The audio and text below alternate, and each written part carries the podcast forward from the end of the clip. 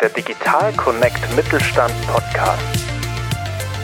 Hi, ich bin Niklas und als Mitgründer der Beitabo Group spreche ich hier mit inspirierenden Persönlichkeiten aus dem Mittelstand, mit CEOs, Top-Digitalexpertinnen und Technologie-Koryphäen. Dabei immer im Fokus der Mehrwert für den Mittelstand.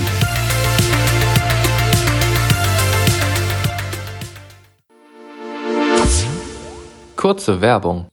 Entwickeln Sie mit uns eine KI-Strategie für Ihr Unternehmen, schulen Sie Ihre Mitarbeitenden in KI-Tools oder lassen Sie uns eine individuelle KI-Anwendung für Sie bauen.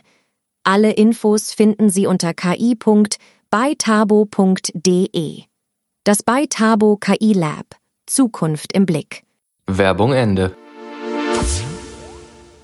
Hi und herzlich willkommen zu einer neuen Folge des Digital Connect Mittelstand Podcast der bei Tabo Group. Unser heutiger Gast ist Dr. Gunther Schunk, Director of Public Relations and Communications der Vogel Communications Group. Mit ihrem Hauptsitz in Würzburg ist die Vogel Communications Group einer der führenden Dienstleister für B2B-Kommunikation im deutschsprachigen Raum. Die Gruppe betreibt über 100 Fachzeitschriften, mehr als 100 Webportale, organisiert zahlreiche Business-Events und bietet dabei eine Vielzahl von mobilen Anwendungen und internationalen Aktivitäten an. Ihre Print- und Digitalmedien bedienen zahlreiche Branchen in den Bereichen Industrie, Automobil, Informationstechnologie, Recht, Wirtschaft, Steuern und B2B-Kommunikation. Parallel dazu engagiert sich Gunther Schunk immer wieder ehrenamtlich, agiert außerdem als Schriftsteller sowie als Vorstandsvorsitzender der Vogel Stiftung. Seine Themenschwerpunkte liegen aktuell bei Digitalisierung, Transformation, Live-Kommunikation und Wertekommunikation. Ja, Gunther kenne ich schon länger und freue mich sehr darauf, heute mit ihm zu sprechen. Es wird sicher wie immer ein sehr inspirierender Austausch mit ihm. Aber jetzt erstmal herzlich willkommen hier im Digital Connect Mittelstand Podcast, lieber Gunther. Ja, Niklas, vielen Dank für die Einladung. Ich bin schon sehr beeindruckt von euren Räumlichkeiten hier. Und ja, wir haben viele Themen, äh, an denen wir gemeinsam herumplaudern. Genau. Super. Ja, freut mich sehr, dass du dich hier wohlfühlst in, wie, wie sagen wir mal, die Heiligen bei Tabo-Hallen.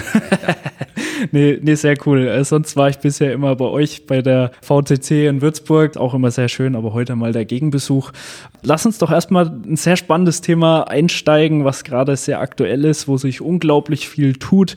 Ähm, ja, und wo ich auch immer sehr, mich immer sehr für die, die Impulse und Einblicke freue, die ich von dir bekomme, nämlich das Thema KI. Was würdest du denn sagen, so ganz allgemein gesprochen, ist der aktuelle Status im Bereich der KI, auch in Bezug auf die Unternehmen? Was würdest du sagen, wo, wo stehen wir da gerade? Ich würde mal ein krasses Bild bemühen. Ich würde sagen, die Fruchtblase ist geplatzt. ja, wir stehen, glaube ich, vor der Geburt eines neuen Zeitalters. Klingt jetzt sehr groß, aber ich weiß, wie ich noch vor 35 Jahren an der Uni die ersten Schritte gemacht habe zum Thema Spracherkennung, Sprachverarbeitung. Und seit 30 Jahren reden wir von künstlicher Intelligenz, aber jetzt kann man sagen, im Grund seit dem Chat-GPT-Moment im November des vergangenen Jahres, jetzt ist KI wirklich da und verbreitet sich ja flächendeckend. Mushrooming wird man in den USA mhm. sagen. Absolut. Ja, du sagst es. Also, das ist ja schon KI an sich ja schon ein Thema seit den 50ern. Erste Anwendung Chatbot Eliza in den 60ern hat nicht wirklich gut funktioniert, aber bemerkenswert, äh, dass das Ganze doch tatsächlich schon seit ja, 60, 70 Jahren äh, existiert und erst jetzt eigentlich mal so richtig den Durchbruch geschafft hat. Ich meine, klar, es gab vorher auch schon so ein paar äh, Momente wie zum Beispiel IBM Blue Kasparov, also der Schachweltmeister, wurde erstmals durch einen Computer geschlagen und so, alles spannend.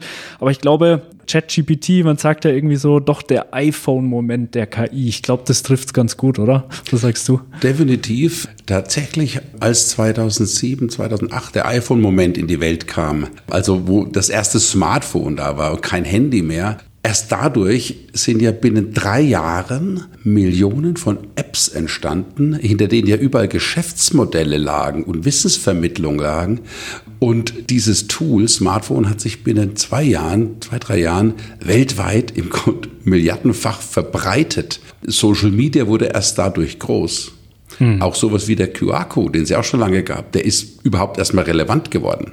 Wir haben das ja im Mediengeschäft, wir machen ja Fachmedien, wie du weißt, natürlich auch gespürt. Und diese unglaubliche Dynamik, diese Explosion von Kommunikationsmöglichkeiten, von Formaten, die spüre ich jetzt genauso. Denn wie du sagst, die Ideen waren da, einzelne Techniken waren da, aber das Entscheidende ist ja die Fähigkeit der Rechner, die Leistungsfähigkeit ist stark angestiegen, die Vernetzung ist äh, stark angestiegen und damit überhaupt die Möglichkeit, sowas wie lernende Techniken, lernende Algorithmen tatsächlich zur Anwendung zu bringen. Und diese Schubkraft, die spürt man jetzt gerade. Weltweit sitzen Millionen von Menschen da und forschen und denken darüber nach, wie sie das verwenden können, was vorher gar nicht Sinn gemacht hat, weil es einfach nicht möglich war. Lustig ist eigentlich, dass wir jetzt immer über die künstliche Intelligenz reden und dann immer Angst haben, dass die den unfriendly Takeover macht, also die sogenannte starke künstliche Intelligenz, die schlauer ist als der Mensch. Aber in Wirklichkeit geht es die nächsten zehn Jahre erstmal um die schwache KI,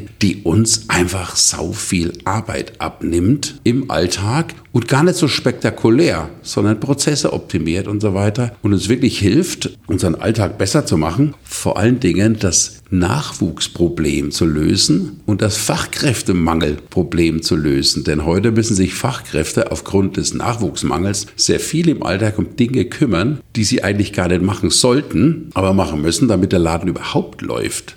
Und ich glaube, da setzt auch hinter den Kulissen ganz stark die KI ein in den nächsten zwei, drei Jahren.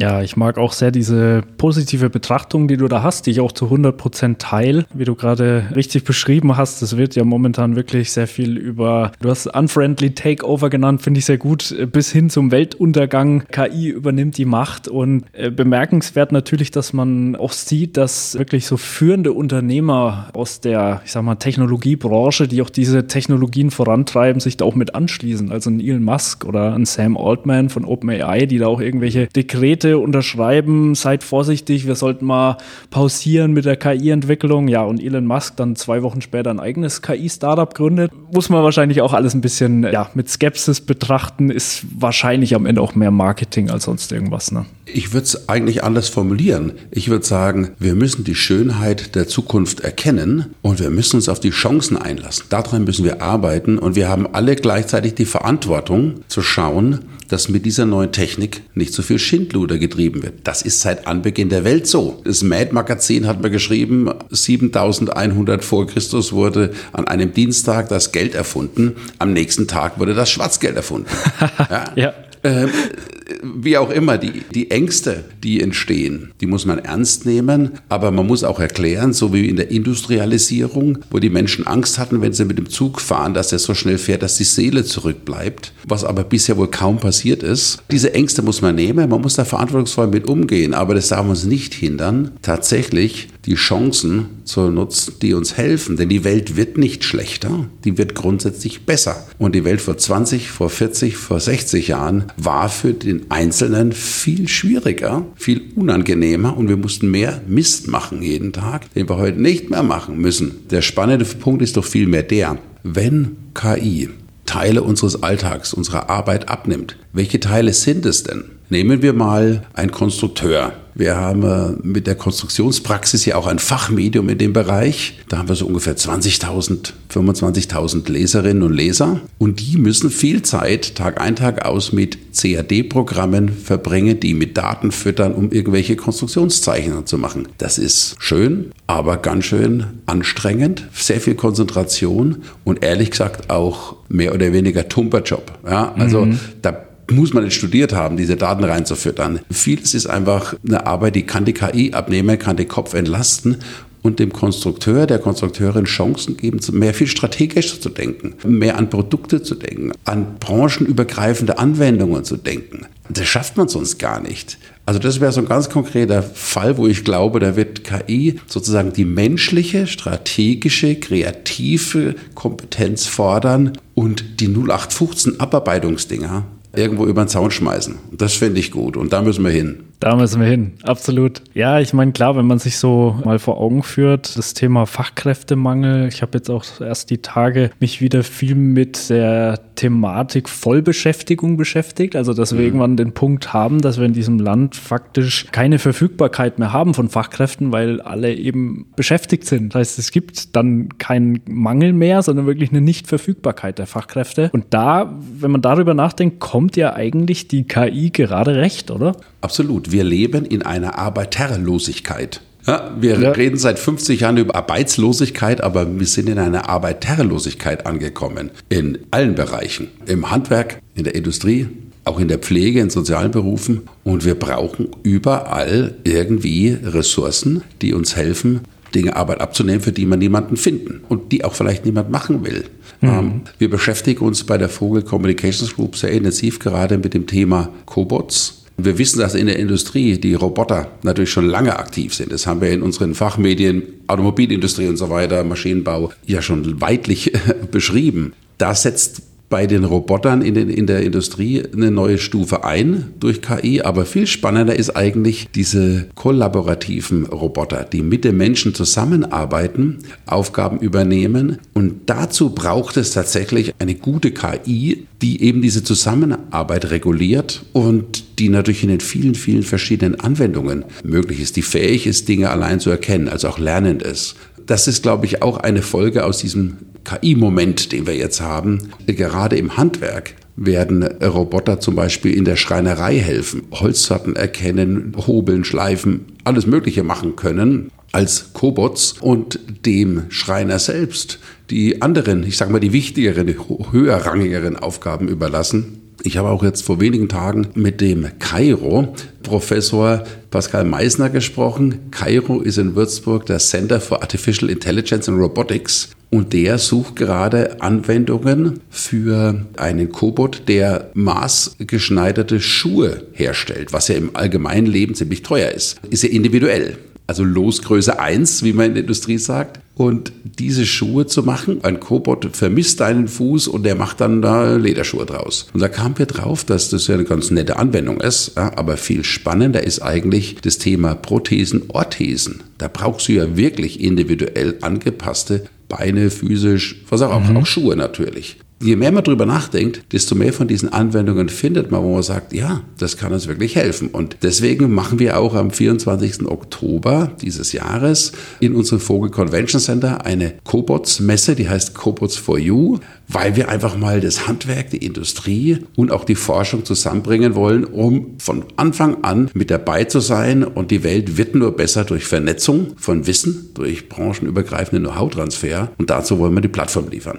Sehr, sehr spannendes Thema. Musste jetzt gerade auch dran denken, dass ja auch Google jetzt erst kürzlich einen neuen Roboter vorgestellt hat. Ich weiß nicht mehr genau, wie das Modell heißt, aber auch sehr spannend, der einfach auch über Webzugriff lernen kann. Unglaublich spannend, was sich da gerade im Bereich der Robotik tut und mal zu schauen, wo da der Weg hinführt. Also klar, wie du sagst, wir haben Roboter schon sehr lange in der Industrie vor allem, aber Roboter, die wirklich mit dem Menschen zusammenarbeiten, das ist schon sehr spannend. Ne? Ja, und ich will, ich hatte tatsächlich schon zwei einmal ein echtes Streitgespräch, als es um das Thema Pflege ging, weil natürlich Leute aus der Pflege sagen, da kann nicht ein Roboter das, diese Arbeit abnehmen. Und sage ich doch, stell dir mal vor, du findest für 30 Prozent der Arbeit niemand mehr, der das macht. Das übernimmt dann ein sozialer Kobot der zum Beispiel früh rumfährt und die Tabletten verteilt. Dann sind immer noch 70 Prozent menschliche Betreuung übrig.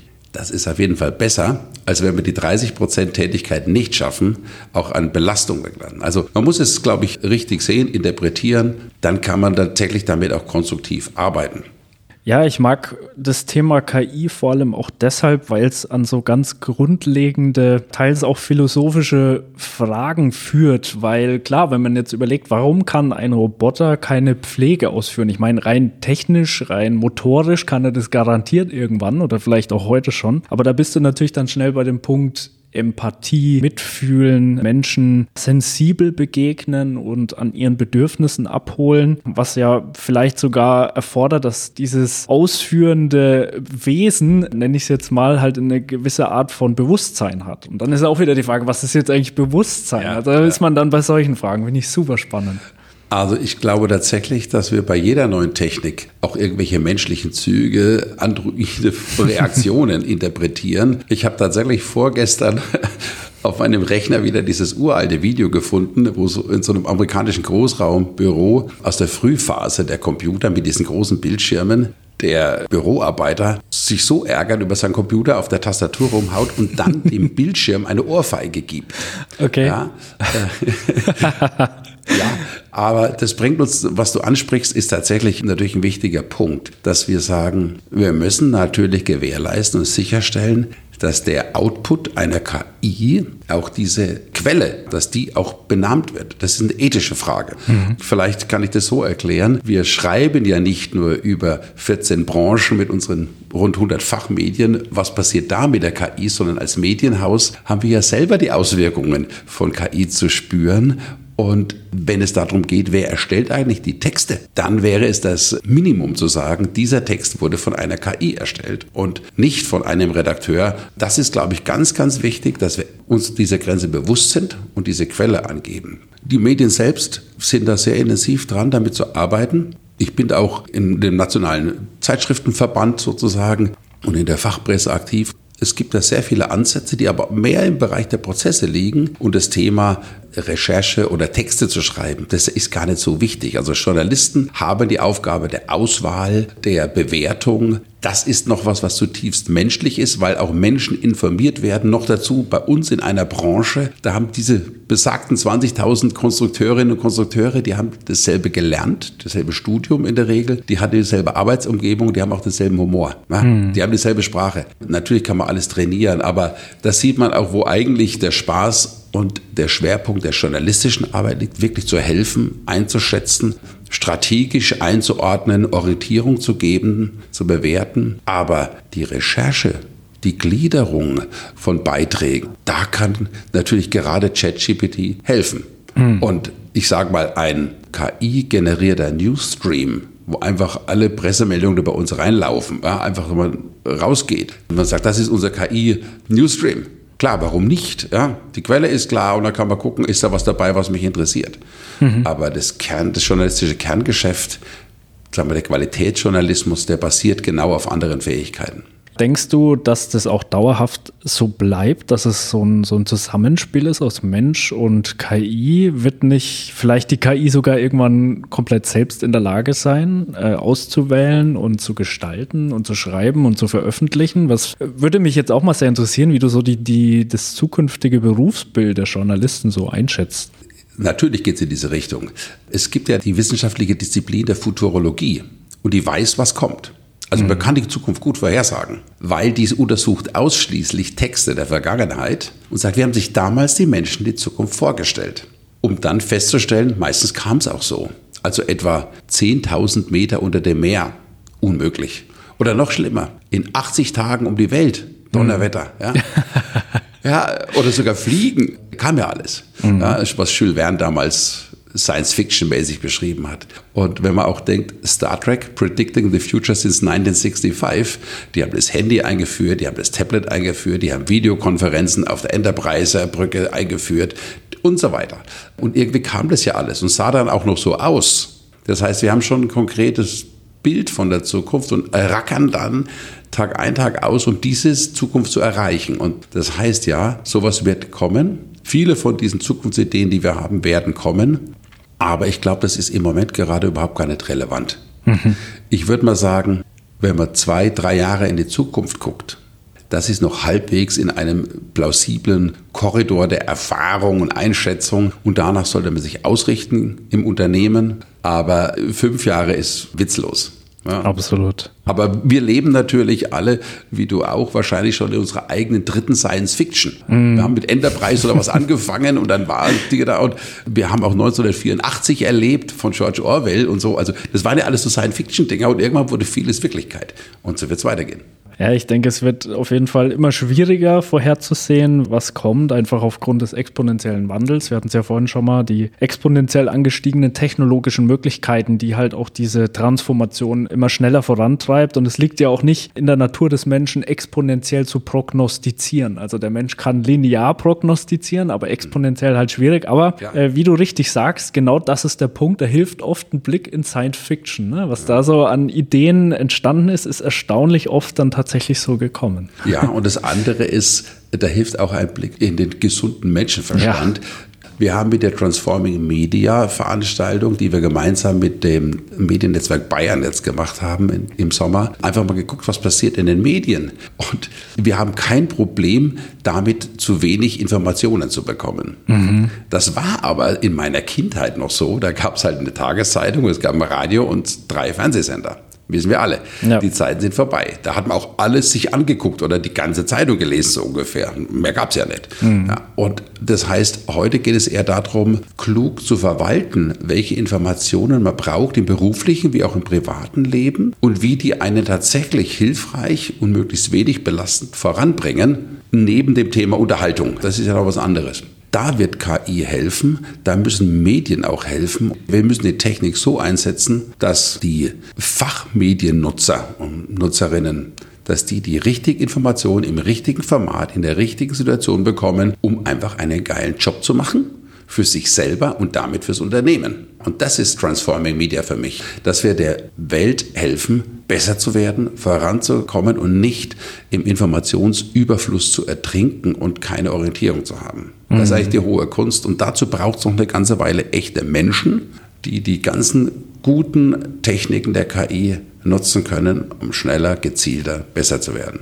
Ja, bin ich bei dir. Ich denke auch, das braucht irgendwie dieses Zusammenspiel. Ist ja auch so die Frage, die ich mir öfters mal stelle, ob nicht Technologie und Mensch irgendwann, also dass man irgendwann gar nicht mehr richtig sagen kann, das ist jetzt das macht jetzt die KI, das macht der Mensch, sondern dass das Ganze irgendwie wie so, so eine ziemlich verrückte Vorstellung, aber wie so verschmelzt, also so dieser klassische Cyborg-Gedanke. Klingt gerade echt crazy, ne? aber das wäre halt Science Fiction im heutigen ja, ja. Zeitalter, wo man sagt, hey, wie soll denn jetzt der Mensch und die Technologie verschmilzen? Also, hä? Aber ja, also ich kann es mir vorstellen, dass es in irgendeiner Art und Weise passiert, ne? Sicher, ich war tatsächlich vor zehn Jahren an der West Coast und habe mit Leuten eher zufällig geredet. Die waren aus Seattle äh, oder nach San Francisco gekommen. Die haben äh, mit Kontaktlinsen gearbeitet, die sozusagen Augmented Reality einblenden. Aha. Und die Kontaktlinse, die hatte auch schon einen kleinen Akku vor mhm. zehn Jahren. Ja. äh, die haben gesagt, irgendwann werden wir alle diese Kontaktlinsen haben, die uns durch das Leben navigieren und Gesichtererkennung, wer ist das, woher kennst du den, was hat er für einen Hintergrund, was hat er studiert, was auch immer. Ja, diese Idee ist da und irgendwann wird sowas kommen. Natürlich. Ja. Warum wow. nicht? Ja, habe ich tatsächlich letztens auch mal drüber nachgedacht. Es wäre ja eigentlich total cool, wenn man eben genau so eine Art von Kontaktlinse oder, oder Brille hätte, die auch das, was man so generell, was man erlebt oder vielleicht auch was man liest, irgendwie dann zusammenfasst und man dann heute sagen kann, okay, ich möchte jetzt nochmal genau wissen, was war am 6. Juni 2018 und dann kann ich genau dahin über irgendeine Plattform so hingehen und sehe genau, was da war, kriege eine Zusammenfassung, kann mir vielleicht sogar Videos von dem Tag wieder anschauen oder auch im Kontext von Informationen, die ich rezipiere, wenn ich was lese oder so, dass das automatisch irgendwie irgendwie festhält, zusammenfasst, wild. ja, aber das ist, das ist noch so nah wie noch nie. Mit Google mhm. Glass, ist ja auch schon lange her, war ja, ist die Technik, die, der Gedanke schon mal da gewesen. Mhm. Wir haben alle in unserer Hosentasche verfügbar das komplette aktuelle Weltwissen. Da so ist, ist alles für uns verfügbar. Ja, vor 20 Jahren im Studium oder so musste man doch in die Bibliothek gehen und hatte dort nur die Bücher, die da halt standen. Das waren ja nicht alle. Und jetzt haben wir im Grunde alles da. Und das zu verknüpfen, da kommt auch genau dieser, dieser Quantensprung. Mit Google haben wir ursprünglich gesucht, bis wir auf die Idee kamen zu sagen, wir wollen finden. Das war ja schon mal die erste Erkenntnis. Ja. Mhm. Jetzt ist es so, dass wir mit einer generativen Texterzeugung im Grunde Antworten bekommen und nicht einfach nur verschiedene Fundstellen. Da muss ich mir immer noch meine Lösung selber basteln. Und genau das zu kombinieren, zum Beispiel mit Augmented Reality, ja, mit Einblendungen, ja, und das so gesteuert, dass es mir einfach wirklich hilft und nicht nur das an Informationen bekomme, was ich gerade wirklich brauche. Das ist genau der spannende Punkt und da werden wir in den nächsten zwei Jahren ganz große Schritte machen, da bin ich mir sehr sicher. Absolut, also muss jetzt auch gerade drüber nachdenken, wie cool wäre das, wenn eine KI, die eben auch über, über eine Brille oder über Kontaktlinsen oder auch irgendwelche auditiven Systeme mithört, auch versteht, was ich an Aufgaben gerade habe als Mensch und da vielleicht sogar automatisiert irgendwelche erstmal Vorschläge macht oder irgendwann auch im Hintergrund vielleicht sogar bestimmte Dinge einfach erledigt, die sonst ich als Mensch hätte erledigen müssen. Also bin ich mal gespannt. Also wird schon in die Richtung gehen irgendwann, denke ich. Auf jeden Fall. Und ich glaube, das Thema Information und Wissen wird da immer, immer wichtiger und die Steuerung genau dieses Wissens, dieser Informationen in einem Berufsalltag, die können wir massiv unterstützen weil keiner kann alles lesen, alles wissen und wir arbeiten sowieso immer mehr in Kompetenznetzwerken. Und genau diese Fokussierung, ja, diese Auswahl, die wird uns voranbringen. Aber das wird alles nur funktionieren, wenn man auch die passende, ich sag mal, Unternehmenskultur hat und letztendlich auch die richtige Kommunikation hat. Also Skill Management und Kommunikation, das ist eigentlich das Wesentliche für die Zukunft. Absolut, das ist ein gutes Stichwort. Vielleicht äh, gehen wir mal so zum Thema Mittelstand und Unternehmen weil auf die kommen dann natürlich auch sehr herausfordernde Zeiten zu, weil die allgemeine Frage ist ja erstmal, wie geht man überhaupt um mit diesen Transformationen, mit dieser Technologie, die da auf die Menschen zukommt. Ich meine, das ist wahrscheinlich schon mal das Stichwort. Man spricht immer viel über Technologien, was möglich ist, was, was man umsetzen und einsetzen kann, aber man darf natürlich nicht vergessen, die Menschen dabei mitzunehmen. Ich denke, das ist mindestens genauso wichtig. Ja, die ganze Veränderung, die wir erleben, die wir ja in dem Unternehmen gar nicht selber verursacht haben, aber mit der wir tatsächlich zurechtkommen müssen. Das erfordert Reaktionen, Anpassungen von Menschen und von der Unternehmenskultur, von Unternehmensprozessen und auch die überhaupt das Erkennen von Chancen für neue Geschäftsmodelle, weil alte vielleicht sogar disruptiv verschwinden. Wir haben ich sage mal, rund 5000 Kundenunternehmen. Da ist ganz, ganz viel Mittelstand dabei. Da sind ganz viele Weltmarktführer dabei, die irgendwo in der Pampa sitzen. Die machen einen Riesenjob. Da gibt es weltweit keine, der das besser macht. Da gibt es vielleicht noch in den USA und in China jeweils Unternehmen, die machen das auch ganz gut. Aber das sind Weltmarktführer. Jetzt stell dir mal vor, mit wem soll die überhaupt reden, außer mit sich selber, weil die anderen sind ja schlechter oder machen anders Zeug. Ja, mhm. das heißt, man rutscht da immer mehr in so eine kleine Blase.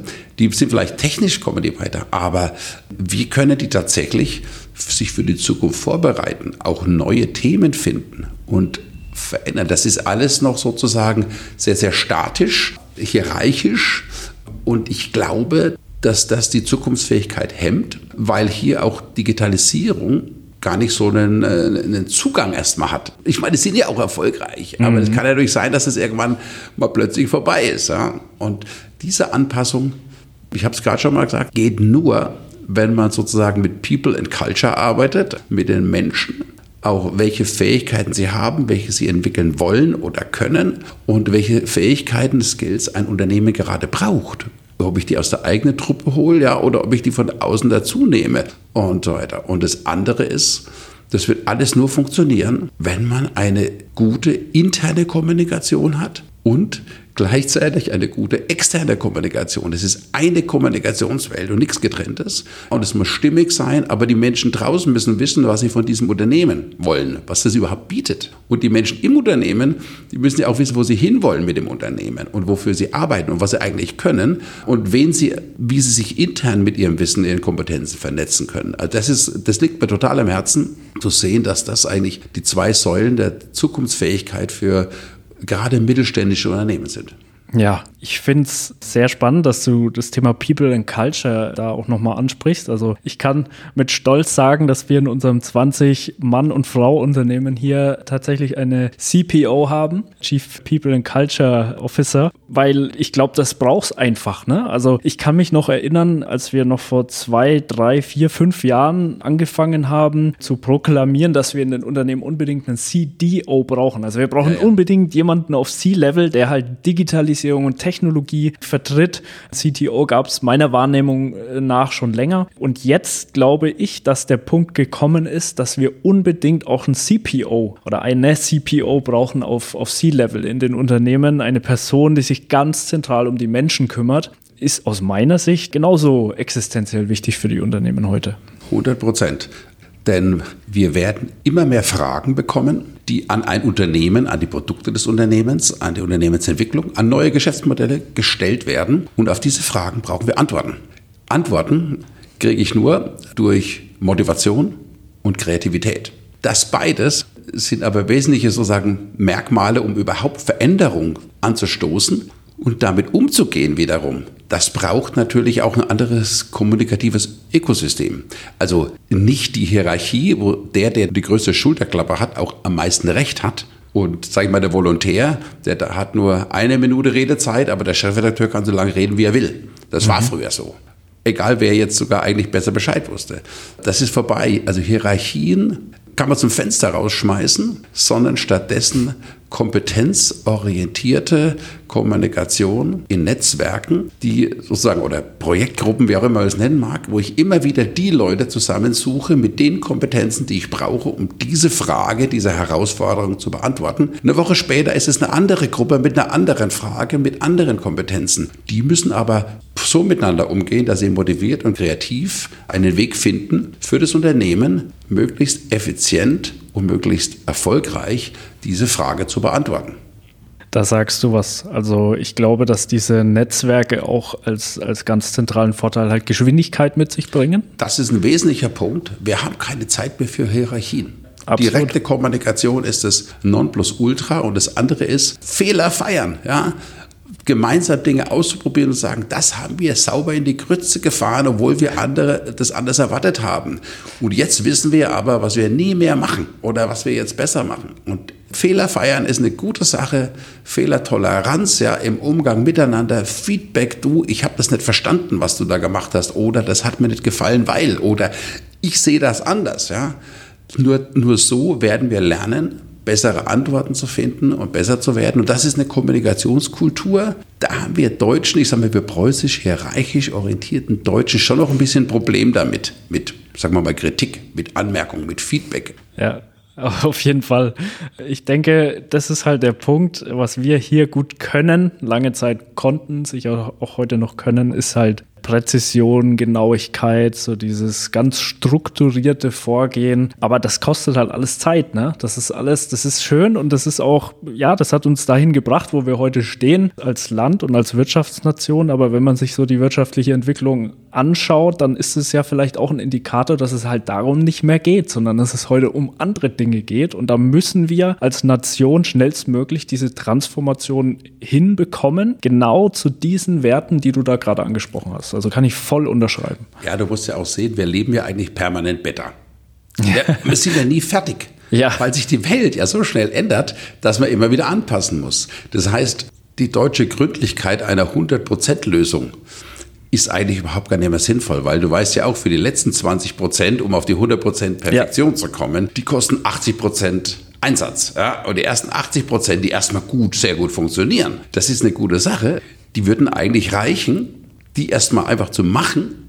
Und ein halbes Jahr später, ein Jahr später muss man sowieso wieder äh, ran, ja, äh, das erheblich ja. verändern. Also äh, auch da permanent better heißt die Bereitschaft, Dinge zu verändern und es anzuerkennen und auch gemeinsam aus Fehlern und aus Erfahrungen immer wieder neue Lösungen zu kreieren, weil der Prozess sich immer wieder ändern wird und man sich gar nicht so lange auf irgendwelche festgelegten Regeln Außer, sage ich mal, vielleicht im Straßenverkehr, ja. Das wird eine Weile so bleiben. ja.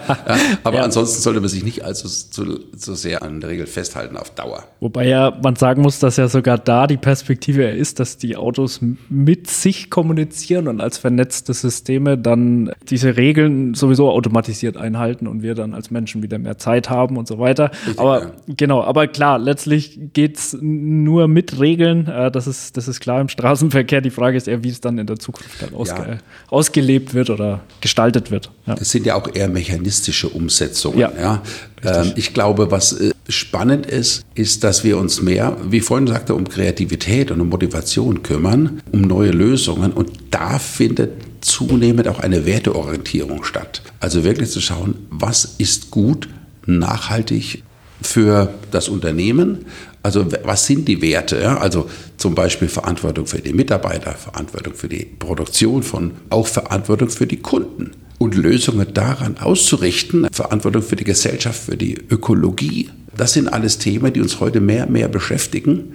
Auch da kann wieder KI helfen, aber die Werte eines Unternehmens zu leben, Das müssen die Menschen im Unternehmen, die, das müssen die aber auch besprechen. Was sind eigentlich unsere Werte? Wer sind wir? Und da kann es ja auch nicht sein, dass der eine Hü, der andere Hot und der nächste Halleluja sagt. Es muss schon irgendwo eine Wertegemeinschaft sein. Auch die muss sich weiterentwickeln. Wenn in diesem Unternehmen 500 Mal der Gunter Schunk sitzt, dann gibt es genau eine Antwort aus einem mhm. Wertesystem. Wenn da aber 500 verschiedene Menschen sitzen, also Diversity, ob das jetzt Alter ist, ob das jetzt Herkunft ist, Kultur, alles Mögliche, ja, das wird die Vielfalt der Antworten erhöhen und man kann die beste auswählen. Da geht's und das ist das ist auch eine Form von Wertegemeinschaft, wo wir hinkommen und auch da ist die Basis die Kommunikation. Wie soll man sonst Werte vermitteln und leben mhm. und spüren? Ja, ich denke auch Werte geben halt Halt und Orientierung in einer hochdynamischen Welt. Und ja, man braucht diese Orientierung in der Zukunft einfach, weil eben viele Fragen entstehen, wie du ja auch richtig sagtest, die man halt nur mit einem äh, Wertekonstrukt auch beantworten kann. Von daher kann man davon ableiten, es wird für Unternehmen auch immer wichtiger, wirklich klar zu wissen, das sind meine Werte mhm. und das ist mein Weg, der auf meinen Werten basiert. Absolut. Und nur wenn ich diese Basis habe, kann ich überhaupt Ziele definieren, mhm.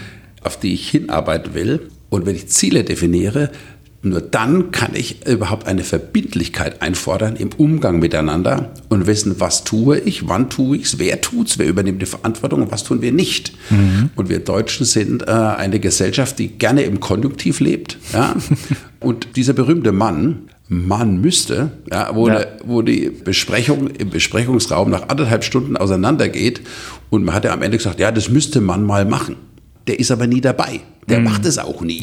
Ja? ja. Es wäre, man könnte, man sollte, ja. nein, es verbindlich zu sagen, bis nächste Woche machen wir XY.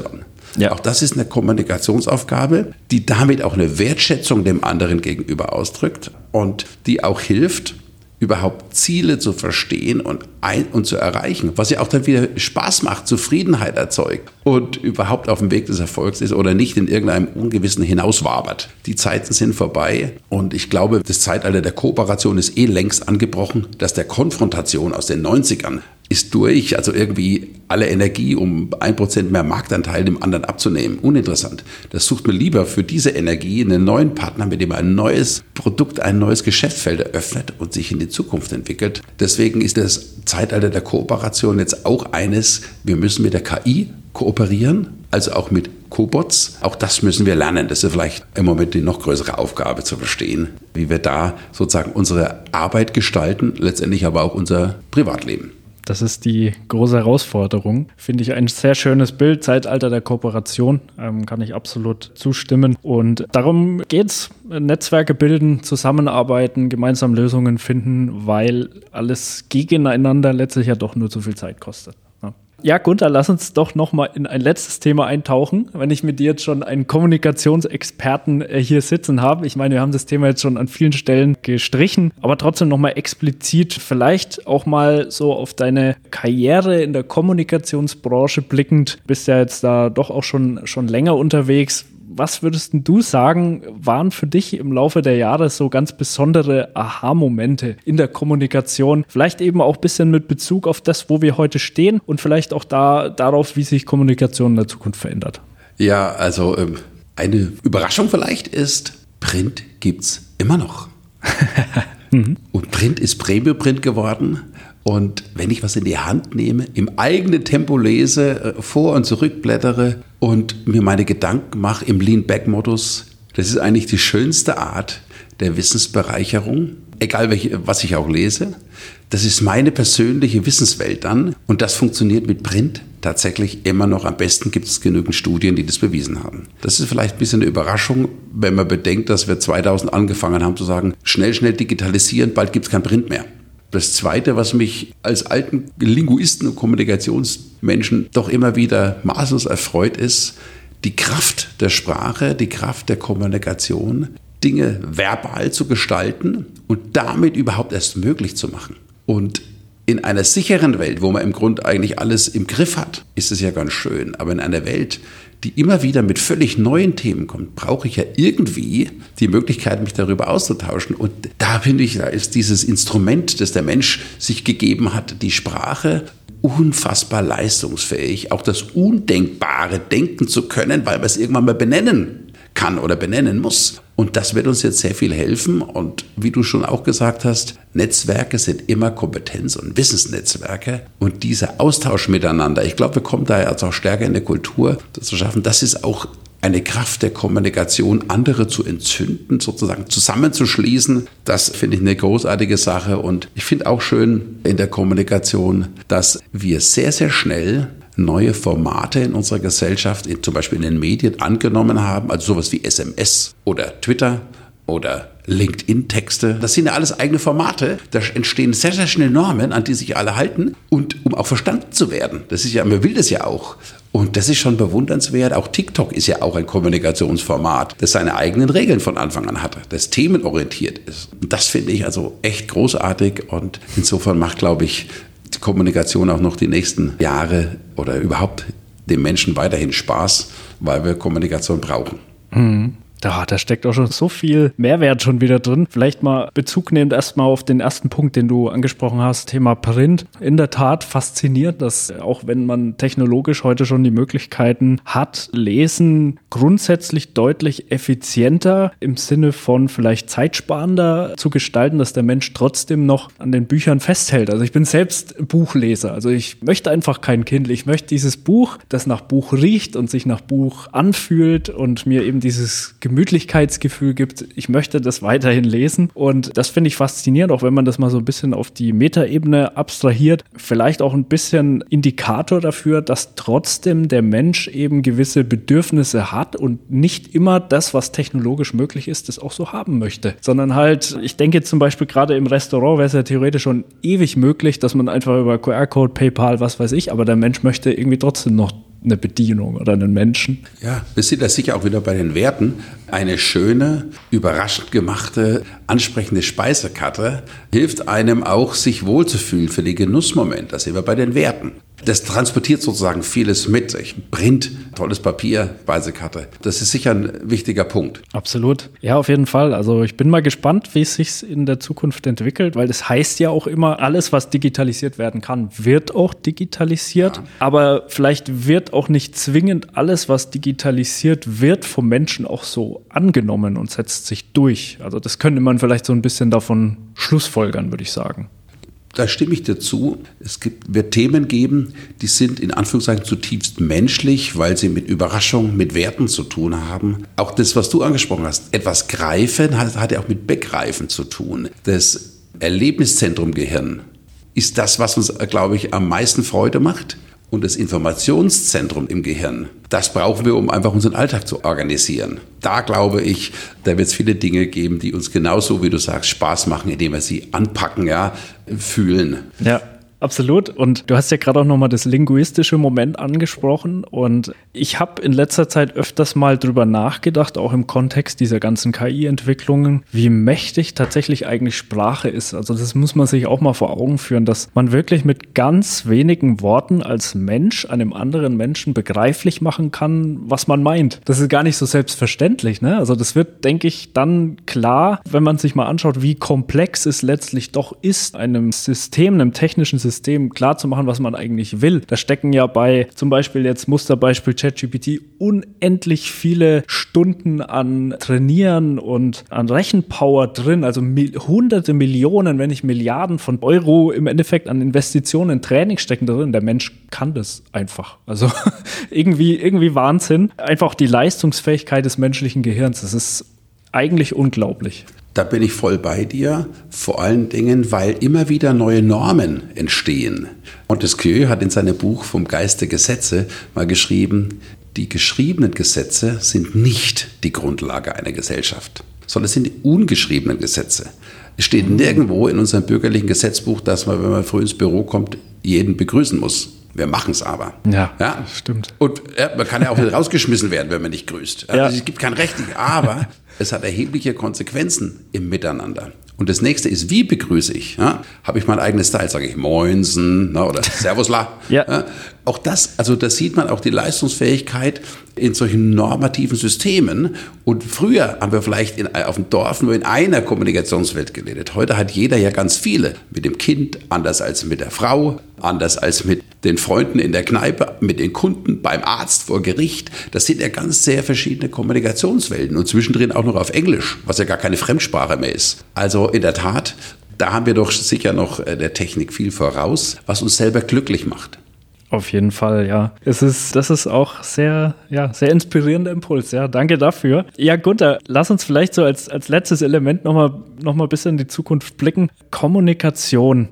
Wie wird sie sich verändern? Wie wird sie in der Zukunft funktionieren? Was wird sich vielleicht zu dem unterscheiden, was wir heute so als Standards der Kommunikation haben? Was würdest du sagen, was wird in der Zukunft wichtig zum Thema Kommunikation?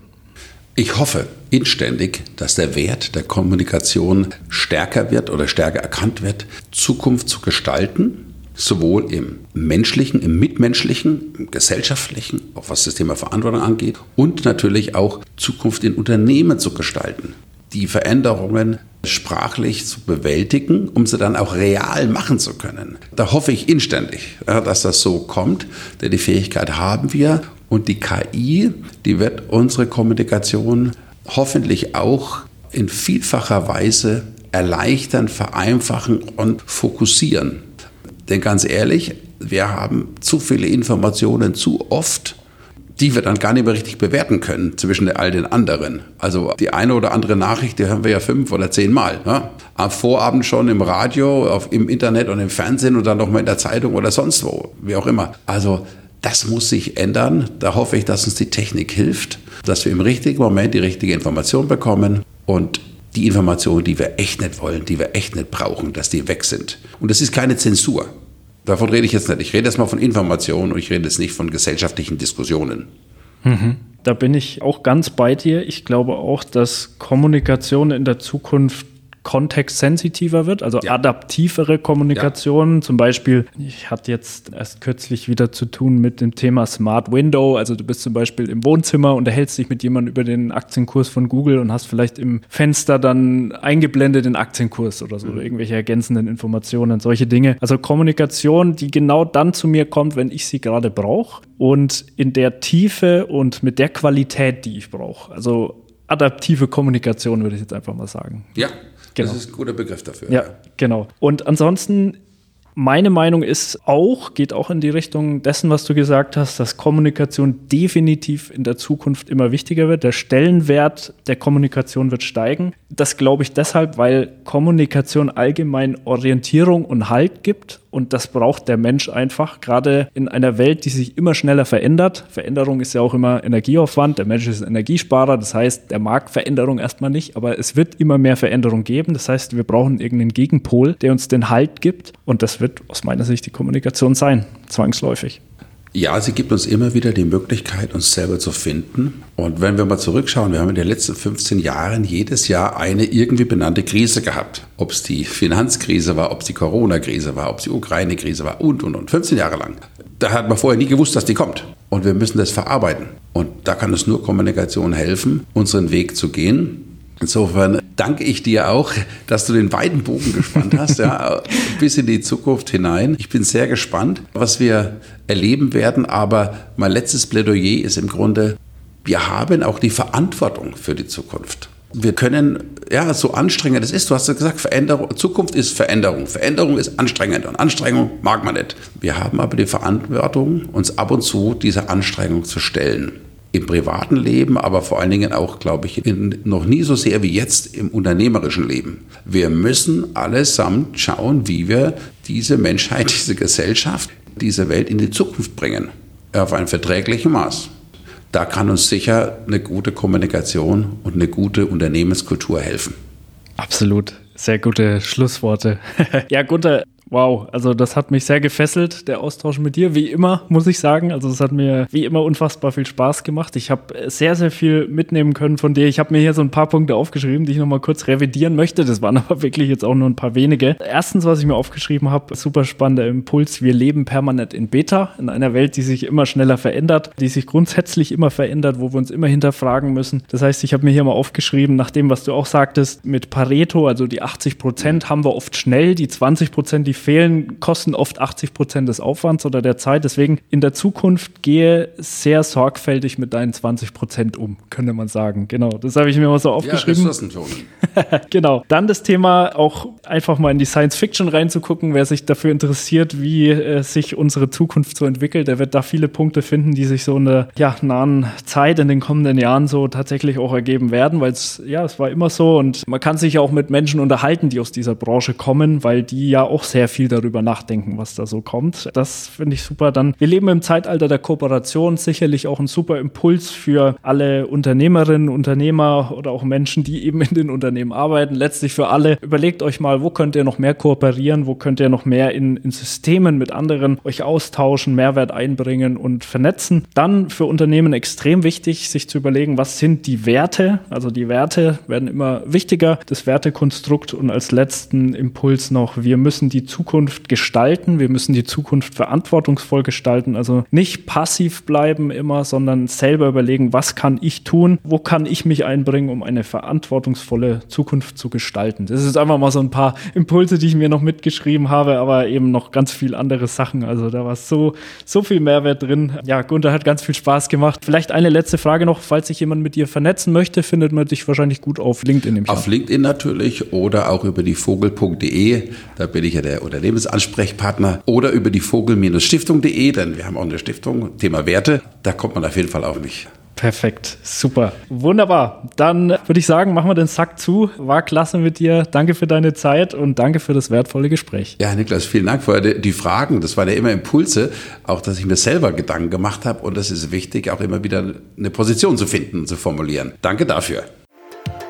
Ja, vielen Dank, dass du diesmal wieder mit dabei warst und bis zum Ende gehört hast. An der Stelle noch ein kleiner Hinweis. Wir würden uns sehr über ein Abo, über eine Bewertung auf Spotify, Apple oder Google Podcast freuen und natürlich auch, wenn du die Folge mit interessierten KollegInnen teilen würdest. Ansonsten schau doch gerne auch mal auf unsere Online-Plattform unter dc-mittelstand.de. Dort gibt es auch viele spannende Artikel rund um die digitale Transformation im Mittelstand. Ansonsten freue ich mich, wenn du auch in der nächsten Folge wieder dabei bist. Mach's gut und bis bald.